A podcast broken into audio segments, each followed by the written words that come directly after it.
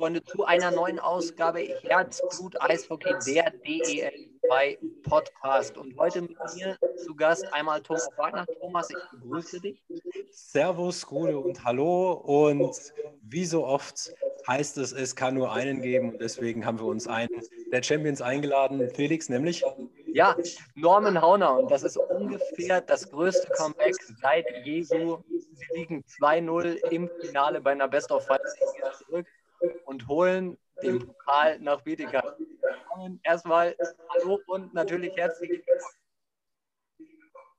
Hallo, vielen Dank und äh, hallo an alle Eishockey-Fans und ja, vielen Dank für die Glückwünsche. Ja, wie, wie ist die Stimmung und wie waren die letzten Tage in Bietigheim? Ja, also äh, die Stimmung war natürlich phänomenal. Wir äh, hatten noch eine lange Feier auf dem Eis in Kassel eine äh, berauschende Busfahrt zurück nach äh, Bietigheim und äh, dort haben uns dann auch noch ein paar Fans empfangen, bis das dann äh, aufgelöst wurde draußen. Und äh, wir durften dann noch mit der Mannschaft in der Kabine das ausklingen lassen und dann war die Nacht auch vorbei. Das war ja eine absolut ungewöhnliche Saison mit auch absolut ungewöhnlichen äh, Playoffs. Wie würdest du denn eure Playoff-Serien beschreiben?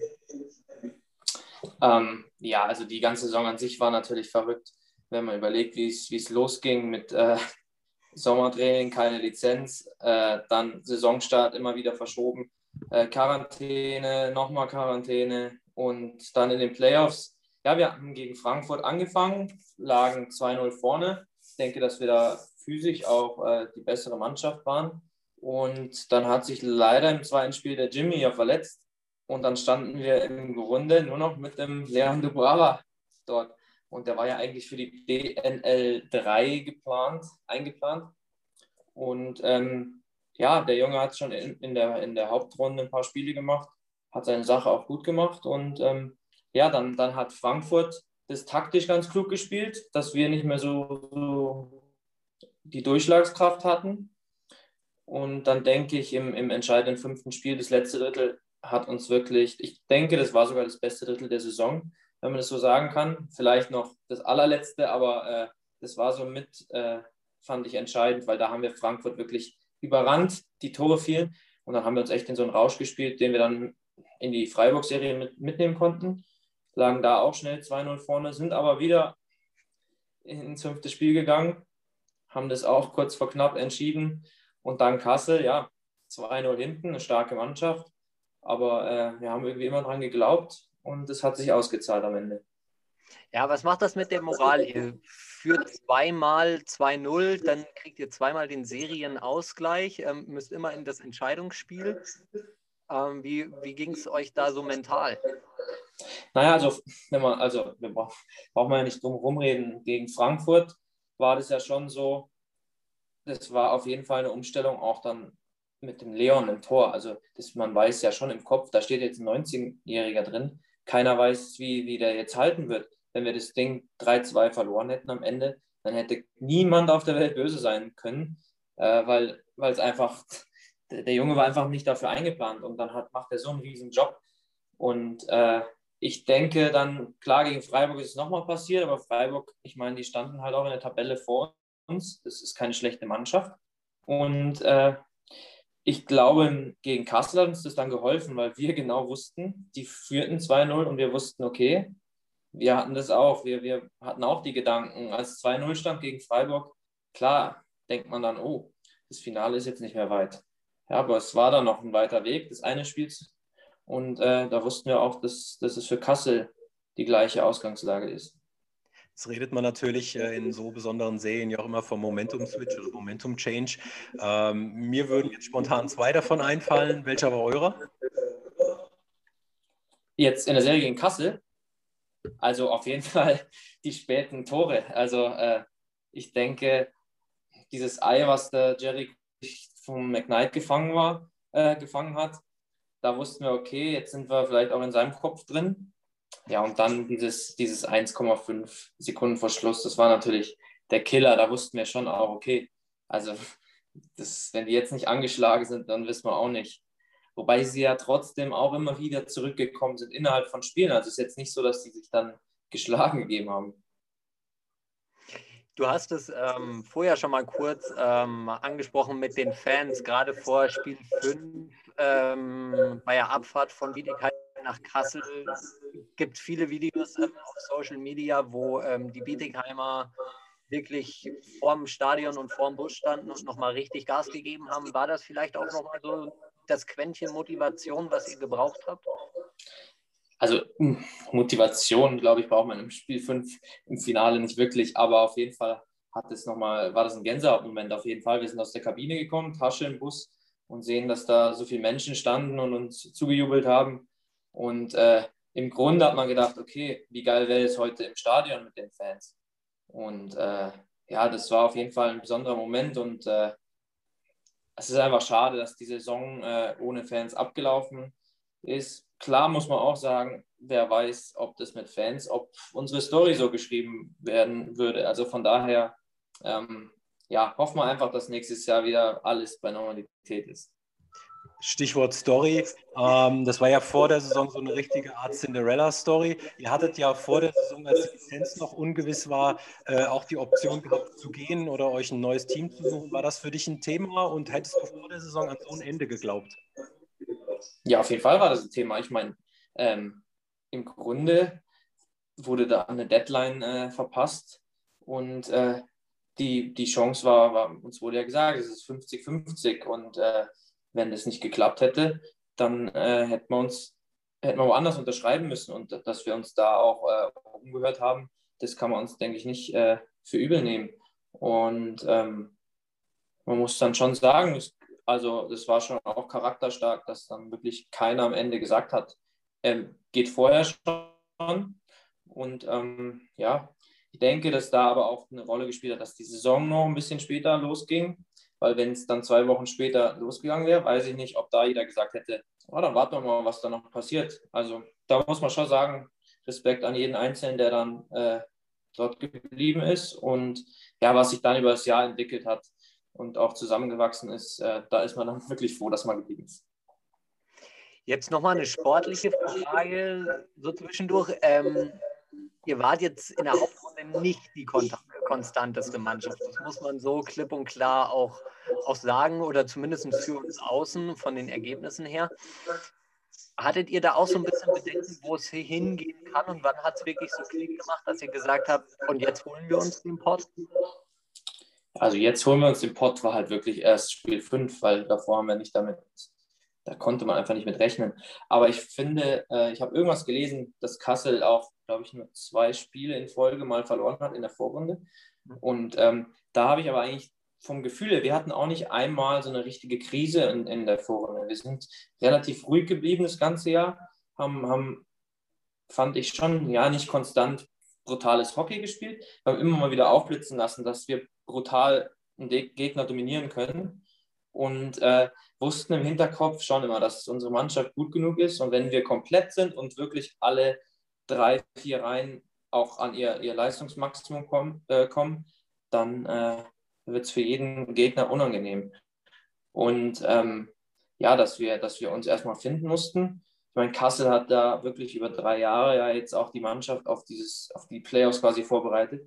Und wir haben ja wirklich mit einem neuen Trainerteam in dieser Saison angefangen dass das nicht von vornherein alles äh, einwandfrei lief, ist ja auch klar.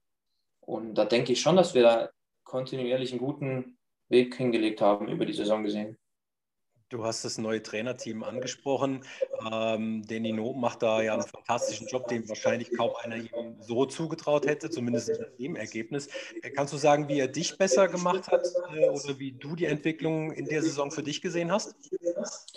Also das Gute war, glaube ich, wirklich keiner, ich glaube, ein, zwei Spieler kannten ihn wirklich, die mit ihm gearbeitet haben.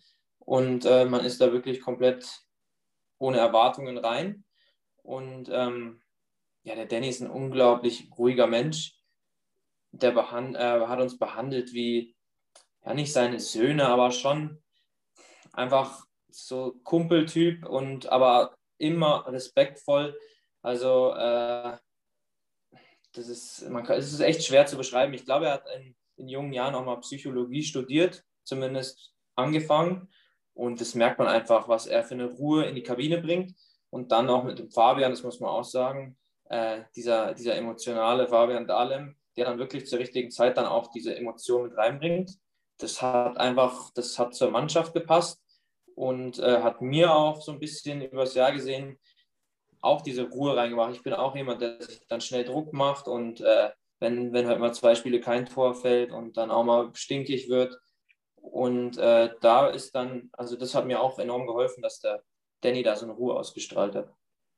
Jetzt noch zwei äh, natürlich wichtige Fragen für die Fans. Ähm, alte äh, oder alte Meisterweisheit, die Meisterfeier war erst dann gut, wenn am, äh, am Pokal die Henkel fehlen. Sind die Henkel noch dran? Da müssen Sie den äh, Max Frommelsberger fragen.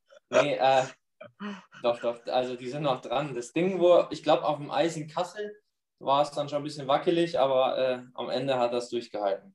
Am Ende hat Und dann, du hast jetzt vorher Leon Dubrava schon angesprochen und ähm, ja. den muss man auch wirklich nochmal so hervorheben, ja. dass ein 19-Jähriger da so aufs Eis marschiert und dann mit die Serie oder den Titel gewinnt, ähm, ist jetzt nicht selbstverständlich. Wie, wie habt ihr Leon dann ähm, nach der na, oder nach der Meisterschaft gefeiert? Gab es da was Besonderes? Ja, Nein, das ist immer besonders, die Meisterfeier. Da gab es nichts Besonderes. Aber ich zum Beispiel habe auch, also wir haben ihn da in den Playoffs komplett in Ruhe gelassen, weil auch viele gesagt, wie habt ihr den unterstützt? Ich habe eigentlich wirklich nicht viel mit ihm geredet, weil er auch, der war da in seiner eigenen Blase und ich habe eigentlich immer nur gehofft, hoffentlich realisiert der Junge nicht, wo er gerade ist, was er gerade da tut. Weil wenn er das realisiert hätte, dann hätte er, glaube ich, gar nicht die, die, Meister, die, die, die Leistung abgerufen. Ich habe dann auch na, erst nach dem letzten Spiel gefragt, also hast du eigentlich gecheckt, wo du hier gerade bist, was du, dass wir um den Aufstieg seit 15 Jahren das erste Mal die Aufstiegschance und er steht hier im Tor und sollte eigentlich DNL 3 spielen. Und äh, ich glaube, dass der, er selber nicht so realisiert hat. Das wird wahrscheinlich dann irgendwann kommen. Aber da kann man nur den Hut ziehen, äh, was der da aufs Eis gebracht hat. Auf wen, weil du jetzt den Aufstieg schon angesprochen hast, ähm, auf wen freust du dich denn am meisten, wenn ihr dann jetzt halt bald in der DEL spielen solltet? Naja, also ich bin aus Köln. Ich habe mit vier Jahren in Köln angefangen und äh, ich hätte mir, glaube ich, nicht gedacht, dass ich nochmal äh, in der Lanxess Arena einlaufen darf. Und das ist natürlich, das wird das absolute Highlight für mich persönlich. Vielleicht auch noch so ein bisschen die, die Derbys gegen Schwenningen, weil der ja auch noch eine Rechnung offen ist. Ja, da war ich noch nicht da, aber äh, man hört es schon hier aus der Gegend, wie sich da alle drauf freuen. Klar, Mannheim auch noch, aber Schwenningen ist, glaube ich, schon alleine. Ich glaube, Mannheim hat noch nie gegen Bietigheim ein richtiges Spiel gemacht, glaube ich. Äh, und da ist natürlich Schwenningen, äh, Bietigheim ein ordentliches Brett. Das sind Derbys, äh, die freut man sich natürlich in, in Bietigheim schon lange drauf. Aber Hand aufs Herz, wirst du auch die Derbys gegen die Freunde aus dem Unterland, aus Heilbronn vermissen? Auf jeden Fall. Also das muss man sagen. Und da muss man auch ehrlich sein, als Spieler denke ich, allein diese, diese Derbys, die zweimal in Heilbronn. Also das ist schon immer genial, wie die einen da auspfeifen und diesen, dieser Hass von den Rängen kommt. Also es macht einfach Bock. Und äh, also das, das stimmt, das, das vermisst man natürlich auch. Also generell die DDL 2, das hat die Liga an sich auch sportlich, die wird ja immer besser und äh, das ist ja, also, das hat jetzt nichts, nur weil wir jetzt hier Meister geworden sind, haben wir ja noch nichts in der DL zerrissen, das muss man auch mal sagen. Ähm, also die Liga macht schon auch Bock. Wenn du jetzt Manager wärst deines eigenen Teams, ähm, und du hättest diese komplette Einheit, die als äh, Gruppe überzeugt hat, wo würdest du denn Verbesserungspotenzial sehen, also wenn du GM spielen dürftest? Für die erste Liga oder für die zweite Liga? Für die erste Wir wahrscheinlich. optimistisch umrechnen für die erste Liga. Ja, ich meine, also da muss man natürlich, so, so traurig das ist, da muss man Entscheidungen treffen, die nicht angenehm sind, weil alleine durch die Ausländerregelung und äh, die jüngeren Spielerregelungen da, ähm, da da muss das Team verändert werden. Das ist eine, eine, eine andere Liga, das ist also auch sportlich vom Niveau her. Da muss man das einfach äh, sagen und sich auch eingestehen, beziehungsweise wissen, ob man das möchte, ob man das auf sich nehmen möchte. Und ähm, da denke ich, da gibt es einiges an äh, Verbesserungspotenzial. Äh, Natürlich müssen die Ausländer sitzen. Und äh, dann denke ich, haben wir von den Deutschen gar nicht so schlechtes, man muss es so hart sagen, Auffüllmaterial, um dann, äh, um dann in der Liga zu bestehen. Aber natürlich müssen die Ausländer da sitzen und äh, die müssen da, ja, man sieht da in die schwächeren Vereine in der DL auch, da die, die, die brauchen alle eine Reihe, die bei den Topscorern auch einfach ganz oben ist. Weil sonst äh, kommt man da nicht weit. Also bist dann du nächstes Jahr, oder? Der bei den Topscorern ganz ja, oben spielt. Garantiert sogar. ja, aber ich hatte es vorher off-record kurz angesprochen. Wir hatten, glaube ich, in der Folge mit Simon Rentel zusammen, ähm, hatten wir schon gesagt, dass eine dritte Reihe ähm, eine Playoff-Serie entscheiden kann und dann ähm, kurze Zeit später mal so ein Hessen gegen, gegen Freiburg. Ja, äh, wie gesagt, Freibisch und Zinni, das sind somit die zwei schnellsten Spieler in der Liga und äh, da, da, äh, die machen einfach Räume frei. Hinten sehr solide, da muss man sich nicht so viel äh, Stress machen und äh, dann, dann werden da einfach Räume zum Kontern frei, die man mit vielen anderen Spielern nicht bekommt. Und äh, ja, das lief dann, wobei wir dann auch nochmal die Reihen gewechselt haben durch den Ausfall vom, vom Brett Breitkreuz und so weiter, weil dann der Justi, glaube ich, mit, äh, ja, der hat dann auch mit einem Preibo und Cini mal gespielt und ich wieder mit äh, CJ und Brett weil ich glaube, da hat der, der Danny dann auch teilweise im, im letzten Drittel ab und zu gewechselt, wo wir dann ein Tor brauchten, hat er dann den Justi und mich ab und zu gewechselt, getauscht. Und äh, ja, dann, hat, dann haben wir nämlich gegen, war das gegen Freiburg, ja, das, das fünfte Spiel habe ich mit dem Brett und CJ dann schon gespielt, wo wir dann zehn Minuten vor Schluss das Tor geschossen haben. Zum 3-2 war es, glaube ich. Und ähm, ja, da, da können wir auch froh sein, dass wir da von den Charakteren in der Mannschaft den Jungs war das eigentlich ziemlich egal, wer mit wem. Hauptsache dabei und äh, das hat uns halt auch ausgezeichnet. Ja, und es war am Ende, habt ihr euch mit einem Erfolg gekrönt. Wir können im Endeffekt eigentlich nur Danke für, für ein super cooles Gespräch sagen und wünschen dir dann natürlich ähm, jetzt erstmal eine schöne Sommerpause. Die habt ihr euch redlich verdient und dann. Ist ja auch was kürzer. Hoffentlich etwas kürzer. Vor allen Dingen, wenn ihr dann tatsächlich ähm, ich, ja. in die DEL geht, dann ähm, ja. geht euch, glaube ich, Anfang September geht es in der DEL dann, glaube ich, schon. Ja, also ich glaube, dass dann die Vorbereitung würde, glaube ich, einen Monat früher starten als in der DL 2. Dann genieße auf jeden Fall ähm, jetzt noch die Zeit bis zum 1. August und ähm, ja, vielen, vielen Dank für deine Zeit. Vielen Dank. Also macht es gut. Ciao. Danke, super. Ciao. Ja, Thomas, was, waren, was war das für eine Finalserie? Das war ja ähm, ganz, ganz großes Kino, was von beiden Seiten abgefeuert wurde. Ja, Felix, das erlebt man nicht alle Tage. Ähm, ich kann mich noch erinnern an ein Interview, was ich mit dem äh, Denino noch äh, für HockeyWeb habe führen können. Und am äh, Anfang der Saison haben wir das Interview betitelt mit äh, Am Ende muss oder kann die Meisterschaft stehen. Und ich weiß noch, äh, als ich einen Screenshot davon gemacht habe und ähm, dann die, haben wir es äh, gepostet, da kamen schon jede Menge Kommentare, was spinnen die jetzt total, Meisterschaft, soll froh sein, dass sie überhaupt in der Liga noch spielen können. Und das, das, das, war, ja, das war ja Wahnsinn, wenn du das überlegst. Aber ähm, das, was Norman eben auch in der, in, in der Interviewreihe gesagt hatte, brachte es, glaube ich, auch auf den Punkt. Du hattest nichts zu verlieren, du gehst dann in so eine Saison rein, du warst eigentlich gar nicht da. Das hat mich ein bisschen auch, ich das weißt du nicht mehr, das ist schon lange her, äh, an die EM 92 vom Fußball in Schweden erinnert, als dann Dänemark aus der Sommerpause für das damalige Jugoslawien eingesprungen ist, quasi aus dem Badelatschen holen sie dann den, den EM-Titel. So von wegen unverhofft kommt oft, also Stichwort Phrasenschwein. Aber äh, das hast du wirklich nicht alle Tage gesehen. Und äh, wir haben auch schon über das Thema Qualitätsverbesserung oder Niveauverbesserung gesprochen.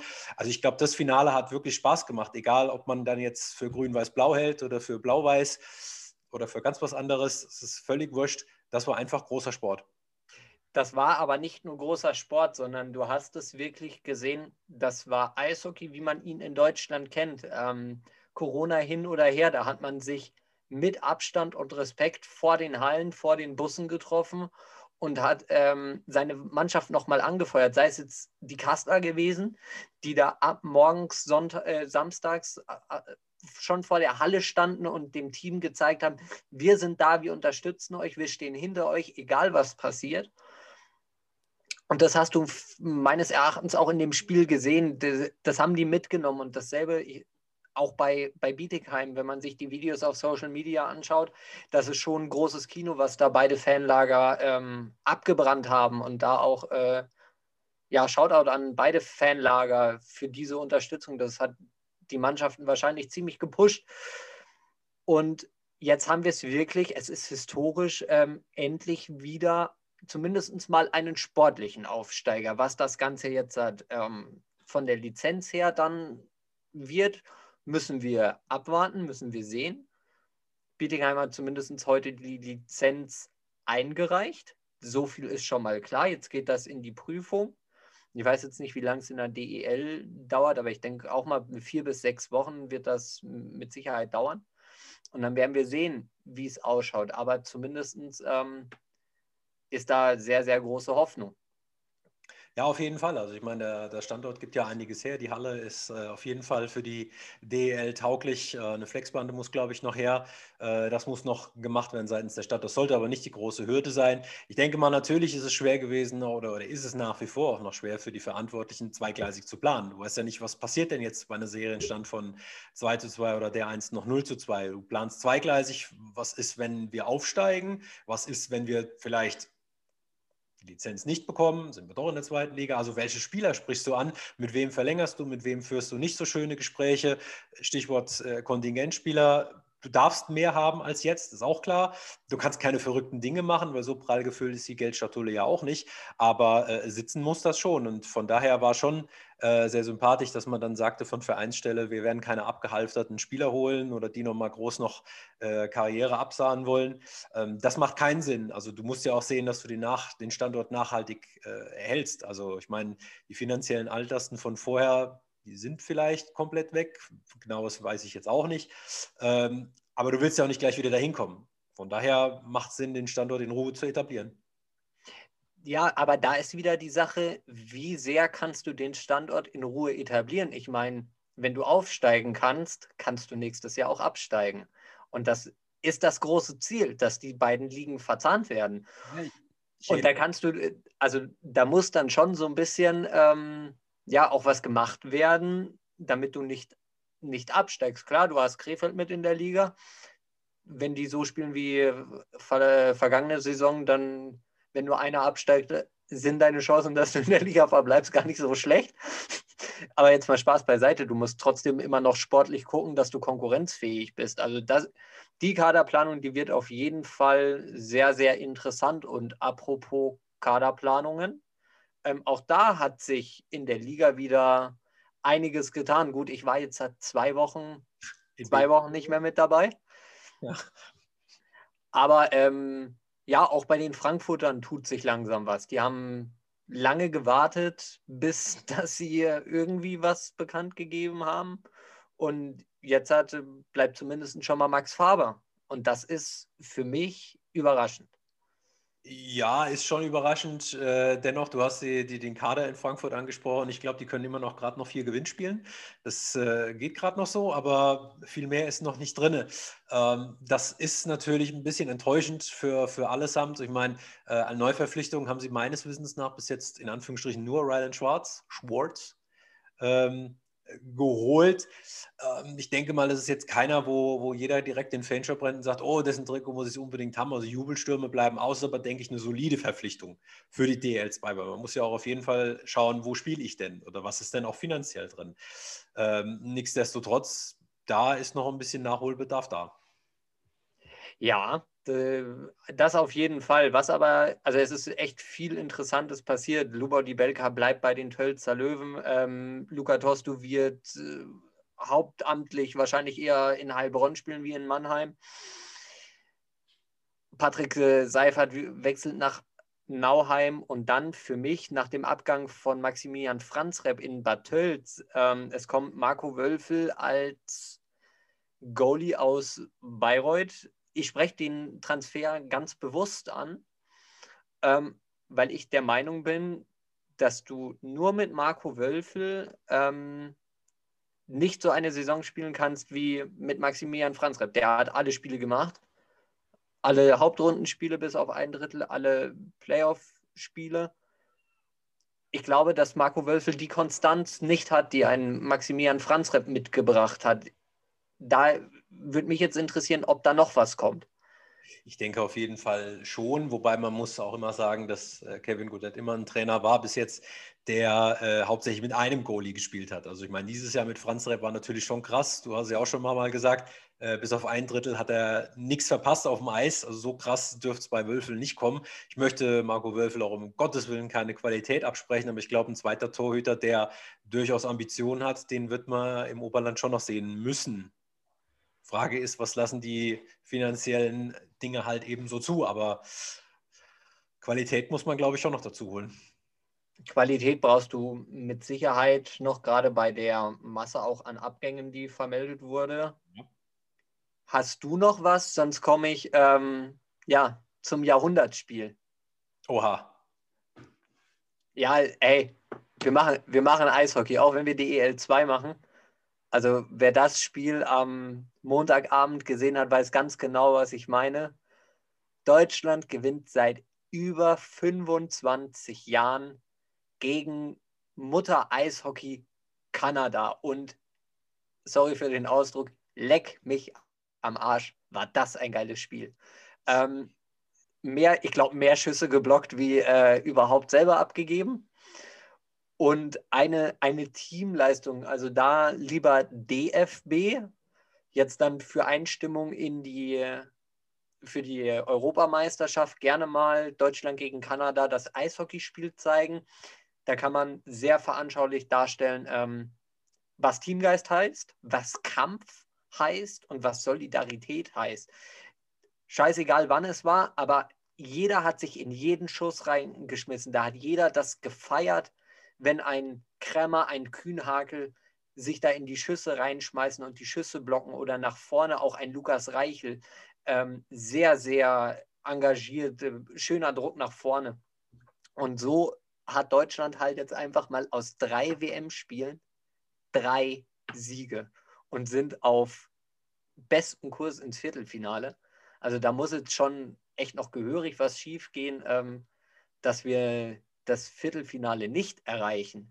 Aber es spielt nicht nur Deutschland bei der WM, sondern auch ein ehemaliger Gast von uns. Peter Spornberger ist mit der Nationalmannschaft von Italien in Riga. Klar, die italienische Mannschaft sehr ähm, Corona gebeutelt. Also das ist, ähm, da sind sehr, nam äh, sehr namhafte Ausfälle auch. Aber wir spielen trotzdem solide, auch wenn sie das ein oder andere Mal ähm, gut ein, ins Netz kriegen, aber dabei sein ist alles. Und gerade für Peter Spornberger ist das natürlich ähm, ja, eine Belohnung, nach so einer Saison dann noch eine Weltmeisterschaft zu spielen zu dürfen. Ähm, ja, krönt die ganze Saison natürlich. Und dann auch Peter Russell, natürlich mit Großbritannien mit dabei. Ähm, Altbekannter außer DL2 Corey Nielsen als Co-Trainer. Und da wissen wir beide, was die beide können. Und dann auch, ähm, ich glaube, Richardson müsste es sein, ein ehemaliger Nauheim-Spieler, der auch ähm, im Kader von Großbritannien spielt. So mal kurzes WM-Roundup, wie es da so ausschaut. Aber das war, also Thomas, ich weiß, du hast es nicht, nicht gesehen aus privaten Gründen, aber wenn du Zeit hast, hau dir die Highlights rein oder am besten in Real Life ist wirklich ist wirklich wert, das zu sehen. Die Highlights habe ich mir schon angeschaut, so ist nicht. Ähm, du hast ja gesagt, natürlich machen wir einen DL2-Podcast, aber äh, du hast ja schon einige aus der zweithöchsten Spielklasse jetzt angesprochen.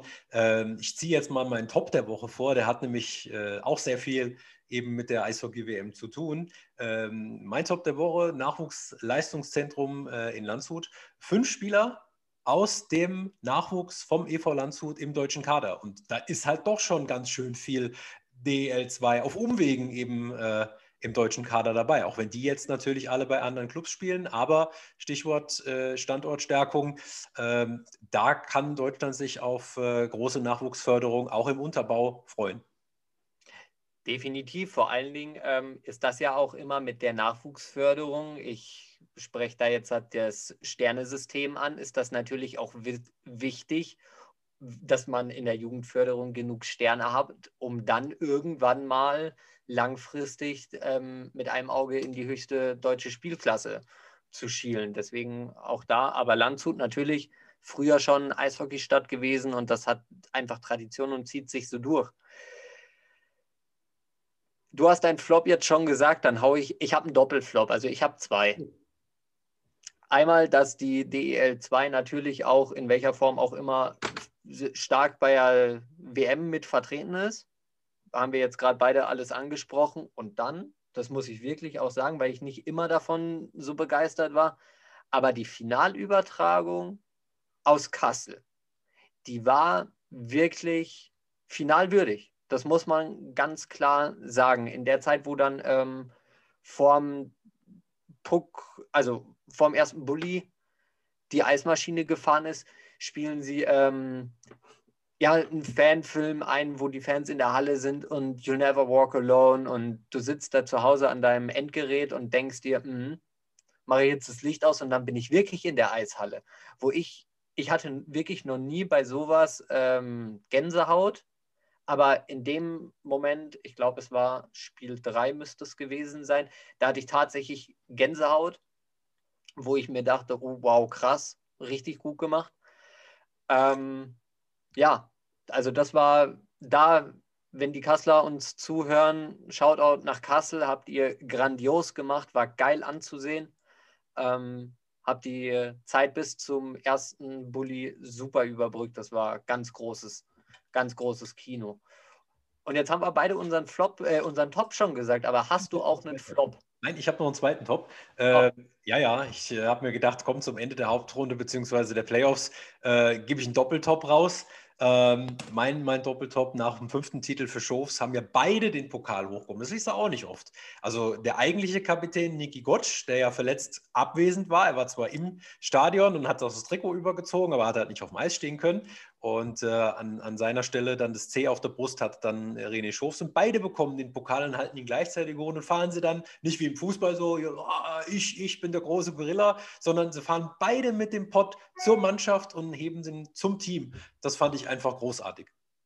Ja, aber das war auch dieses, du hast wirklich gesehen, dass Bietigheim halt auch einfach eine Mannschaft war und ähm, noch ein kleiner Nachtrag, weil wir vorher schon über Leon Dubrava gesprochen haben. Ähm, ich fand es einfach sehr, sehr, sehr, sehr menschlich, wie er dieses Meisterinterview direkt nach dem Spiel gegeben ja. hat bei Spray TV.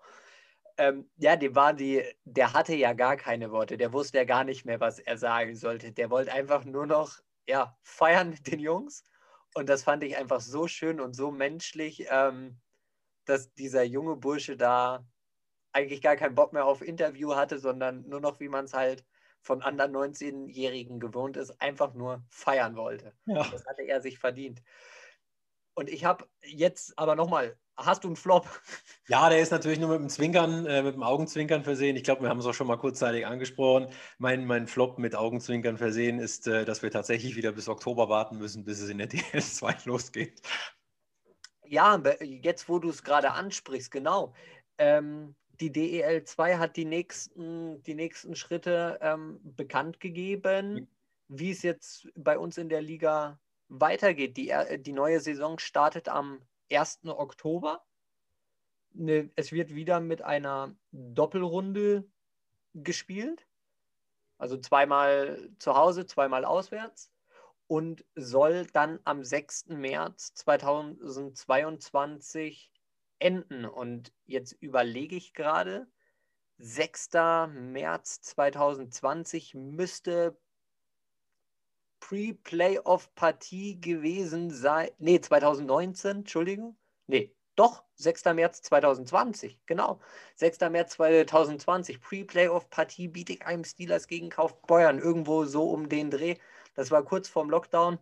Und das heißt, wir sind relativ wieder relativ rhythmisch dann zurück mit einer Saison.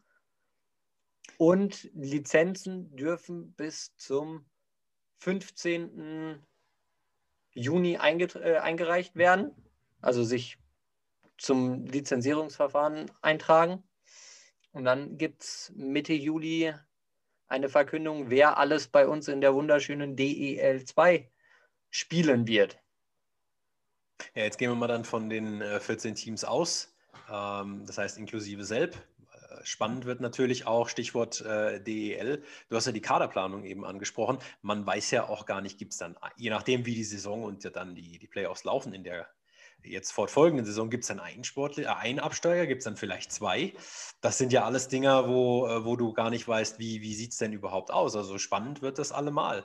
Und ähm, ich denke, wir können uns da auf eine, eine attraktive neue Saison freuen. Stichwort äh, Aufsteiger. Kassel will dann wahrscheinlich wieder hoch. Frankfurt kennen wir ja, Dresden, naja, mal gucken, wie die, wie die Ambitionen dann aussehen. Ähm, aber ich denke, das Beispiel Bietigheim könnte dann auch durchaus Schule machen für den einen oder anderen Standort fürs darauffolgende Jahr äh, die Bürgschaft rein zu hinterlegen. Also zu deiner Frage, wie es dann ähm, mit dann den Jahren ausschaut, wie es wie es aussieht ähm, mit den Teams und Auf- und Abstieg. Es ist, glaube ich, so kommuniziert worden. Also, da müß, also ich will mich jetzt nicht aus dem Fenster lehnen, aber Saison 22, 23 soll dann in beiden Spielklassen mit 14 Teams stattfinden. Das heißt, wenn jetzt nächste Saison Frankfurt, Kassel oder Dresden Meister wird, steigen zwei außer DEL ab. Richtig. Und dann wird halt so quasi das nach unten weitergereicht, dass du dann letztendlich wieder auf zwei, äh, auf 14 Mannschaften pro Liga kommst, glaube ich. Ja, da ist ordentlich Rechenspiel dabei bei den Kaderplanungen. Ja, da brauchst, du, da brauchst du ungefähr ein mittelschweres Mathemat äh, Mathematikstudium. Aber ja, ein Abakus reicht auch aus. Bitte? Abakus reicht auch aus. Ja, genau. ähm, ich habe auch noch einen Flop. Und ja, deiner, deiner war ein bisschen spaßeshalber. Ähm, ich habe über meinen Flop habe ich auch gelacht, finde es aber eigentlich nicht lustig. Und zwar den Aufruf der Bietigheim Steelers zwecks Meisterschaftsprämie, die quasi darum gebeten haben, dass die Fans sich an der Meisterschaftsprämie für die Spieler beteiligen, falls man Meister wird. Das hat man, glaube ich, am 19. Mai hat man das, glaube ich, auf Social Media verkündet. Ähm, ich finde das ja erstmal, finde ich das ja schon wieder sehr schön, dass man die Fans damit involviert.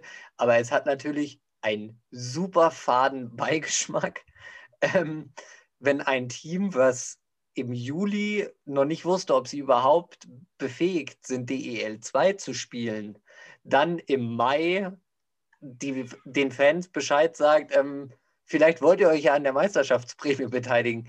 Das kam auch bei allen oder bei vielen nicht sonderlich gut an ähm, und war in einigen Facebook-Gruppen und Foren ähm, Thema und wurde sich arg darüber lustig gemacht. Und da gebe ich den Fans anderer Standorte natürlich dann schon ein bisschen recht. War jetzt zwar blöd, das zu sagen, wenn wir einen Steelers-Spieler mit dabei hatten, weil die Steelers werden mit Sicherheit reinhören. Aber ist dann so.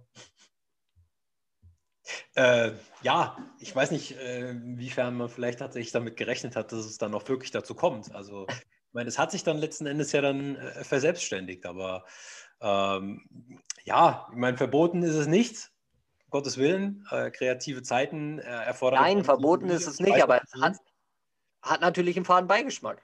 Ja, ich weiß, was du meinst, aber ähm, Stichwort, ja, erst durfte man nicht, also mein, wirklich insolvent, äh, weiß ich nicht, es wurden erstmal Fristen versäumt damals. So, und das äh, war natürlich dann, ja, vielleicht ein bisschen unsauber auch gelaufen, aber ähm, wir haben es ja auch schon gesprochen, die äh, DEL2 besteht aus äh, jede Menge Gesellschaftern und letzten Endes ähm, haben auch mehrere Clubs dann dementsprechend zugestimmt, äh, die Lizenz dann in zweiter Instanz doch den Steelers zu geben. Und äh, jeder wusste vor Saisonbeginn, hey, die haben die Bürgschaft hinterlegt und hey, die können sportlich aufsteigen. Also von daher war erlaubt, dann darfst du es auch machen. Bitteschön. Ja, ist, ist wirklich so. Da hast du komplett recht mit dem, was du sagst. Ähm, das ist eine Gesellschaft, wo jeder Verein an sich ähm, Gesellschafter ist. Und das war ja vor der Saison eine, ja, eine Entscheidung auch mit den Gesellschaftern, denke ich mal, mit zusammen. Das müsste man natürlich nochmal nachfragen, ob das dann auch wirklich so war, weil ich denke mal, allein so Gesellschaftsrecht wird es wahrscheinlich so gewesen sein.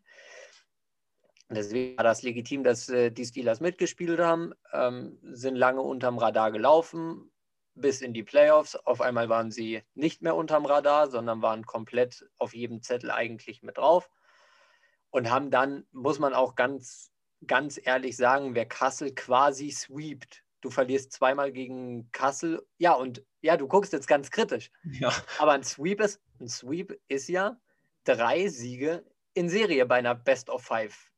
Serie. So, jetzt führt Kassel nach zwei Spielen 2-0.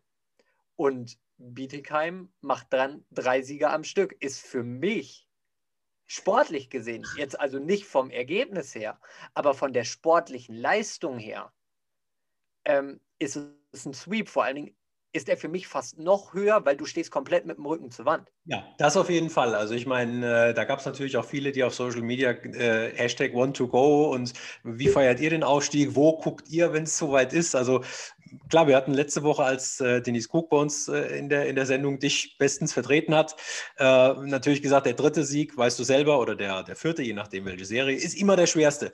Ähm, aber dass es dann so kommt, hatte, glaube ich, in Nordhessen auch gar keiner gedacht. Und äh, wir haben es ja eben auch thematisiert mit Norman zusammen. Es war ja ein doppelter Neckbreaker einmal in der 60. Minute und dann 1,5 Sekunden. Ich meine, wo erlebst du das denn schon mal? Also die Beine, die werden ja dann immer schwerer, der Kopf wird immer leerer und, und dann sollst du noch ein, ein gutes Spiel abliefern. Also ich glaube, das ist mental brutal schwer. Ich hatte mir ja eine Playoff- oder eine Finalserie mit zwei Aufsteigern gewünscht. Ich hatte mir es gewünscht, dass es in Spiel 5 geht und dann habe ich gesagt, es soll in Overtime gehen. Oh. Das Overtime ist jetzt nicht unbedingt in Erfüllung gegangen aber 1,5 Sekunden in Spiel 4, der, das Game-Winning Goal der Beatingheim Steelers. Ähm, ich glaube, das war aller Ehren wert und da hat der Eishockeygott tatsächlich alle meine Wünsche erhört, weil das war. Was hast du denn noch so gewünscht für die, für die neue Saison? Nicht, dass das jetzt auch noch alles wahr wird. Wie bitte, was ich was? mir gewünscht habe für die neue Saison? Alles wahr wird, Felix?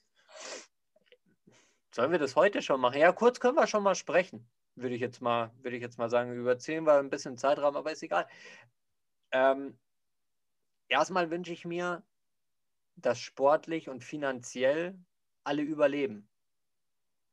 Erstmal, das ist für mich das, das Wichtigste, dass wirklich kein Eishockey-Standort aufgrund der Corona-Situation und vielleicht ähm, wirtschaftlicher Fehlkalkulation, das muss man auch ganz, das sage ich so ganz offen, weil das kommt für mich bei manchen Standorten so ein bisschen äh, rüber, ähm, dass da irgendwas kaputt geht. Und das würde ich mir einfach nicht wünschen, egal welcher Standort. Ob der Tradition hat oder ob der keine Tradition hat. Ob man den mag oder ob man den nicht mag. Wir mögen alle Eishockey.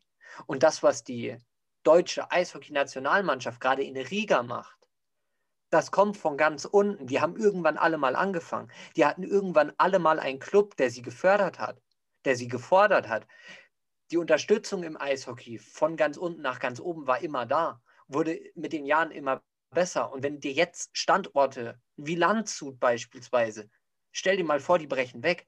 Da bricht nicht nur die Gesellschaft der DEL2 weg. Nein, da bricht dann auch irgendwo ein bisschen die Jugendarbeit weg. Und das wäre super schade. Und Kultur.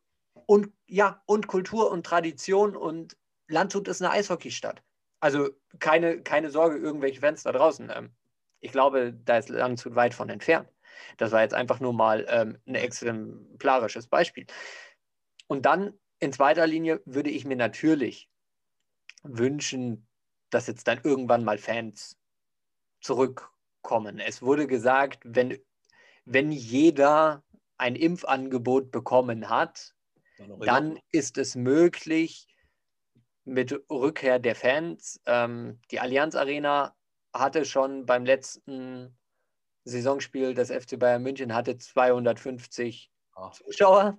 Das ist aber halt nicht, weil nicht mehr in das Schlauchboot reinpassen, sondern weil das einfach bei uns in Bayern die Regel ist ja, verzeih mir den Vergleich, aber 250 Zuschauer in einem Stadion von 80.000, das ist so, wie wenn ein Würstchen in den Frankfurter Hauptbahnhof schmeißt. Das, ist, äh, das fühlt, sich sehr verloren an. Also äh, ich, ich, kann dir mal in der Zwischenzeit nochmal meine zwei äh, Wünsche. Also einen hast du, den, den teile ich absolut mit dir, die Rückkehr der Fans und eben nicht nur 200, sondern ich sage jetzt mal einigermaßen wieder normal. Also das, das, was wir sonst im Eishockey kennen, schätzen, Stehtribünen, Fangesänge, Transparenz, Banner, äh, alles Mögliche, dass das auch wieder kommt.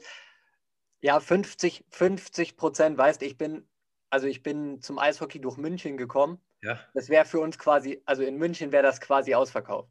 Also jetzt da auch nochmal ein kleiner Joke. Also 50 Prozent wären für mich okay. Mehr bin ich eh nicht gewohnt. Okay. Nein, Scherz beiseite. Also 50 Prozent ist, glaube ich, für mich so die, die Schwelle, wo ich sagen würde, hm, es ist okay. Ja, weil ansonsten ist es dann doch halt, ich meine, nicht falsch verstehen, ich gehe auch gerne zum, zum Jugendhockey, also U13, U15, U17, alles wurscht. Äh, Hauptsache ein Puck flitzt übers Eis.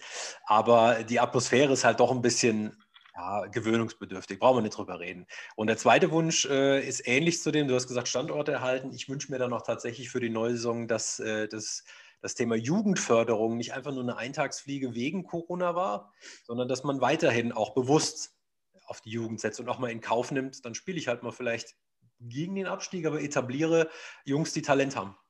Ja, wobei mit dieser U21-Förderspielerregel ist die DEL 2 ja auf dem richtigen Weg. Korrekt. Das sind, das sind zwei Jahresverträge, ähm, wo der Spieler selber eine Sicherheit hat, wo der Verein eine Sicherheit hat, wo du langfristig planen kannst. Deswegen, ich glaube, da sind wir auf einem, auf einem super Weg. Also das, wenn man jetzt halt sagen würde, was war das Beste an der DEL 2-Saison, dann glaube ich mitunter also da wäre, aber da sprechen wir mit Sicherheit nächste Woche drüber, da wäre der U21 Förderspieler, wäre bei mir ganz, ganz weit oben mit dabei. Ja, wenn auch ihr Tops und Flops äh, habt oder eure Highlights der Saison, ihr kennt es ja, Felix ruft ja auch immer gerne dazu auf, schreibt es uns, beteiligt euch. Ja, der, das wäre die perfekte Gelegenheit, wenn ihr irgendwas habt, was eure Highlights der Saison waren, was eure Flops der Saison waren, ähm, irgendwas, schickt uns das. Die nehmen wir nächste Folge dann in unserer Recap-Saisonfolge auf und äh, arbeiten wir alles mit ab. Das wäre, glaube ich, eine echt, echt gute Idee, die der Thomas da jetzt gerade hatte. Ja, je später der Abend. Ja, je später der Abend. Ja, haben wir noch was, Thomas? Ich glaube nicht. Ich glaube, wir waren jetzt eh schon wieder super lang. Sind wir wieder lang dran, du. Ja, wird schon draußen, draußen wird schon wieder dunkel. Oh Mann, hey. Ich glaube, ich stehe gleich wieder auf. Ja, das kann passieren. Dann bleibt eigentlich nicht mehr viel zu sagen, außer teilt uns in eurer Story. Sagt es weiter, dass es uns gibt. Wenn ihr irgendwelche Fragen, Anregungen, Wünsche, Tops, Flops habt, dann schickt uns die gerne für nächste Woche mit rein. Und dann hören wir uns nächste Woche in alter Frische wieder. So machen wir das. Ciao und bis nächste Woche. Ciao, bis dann.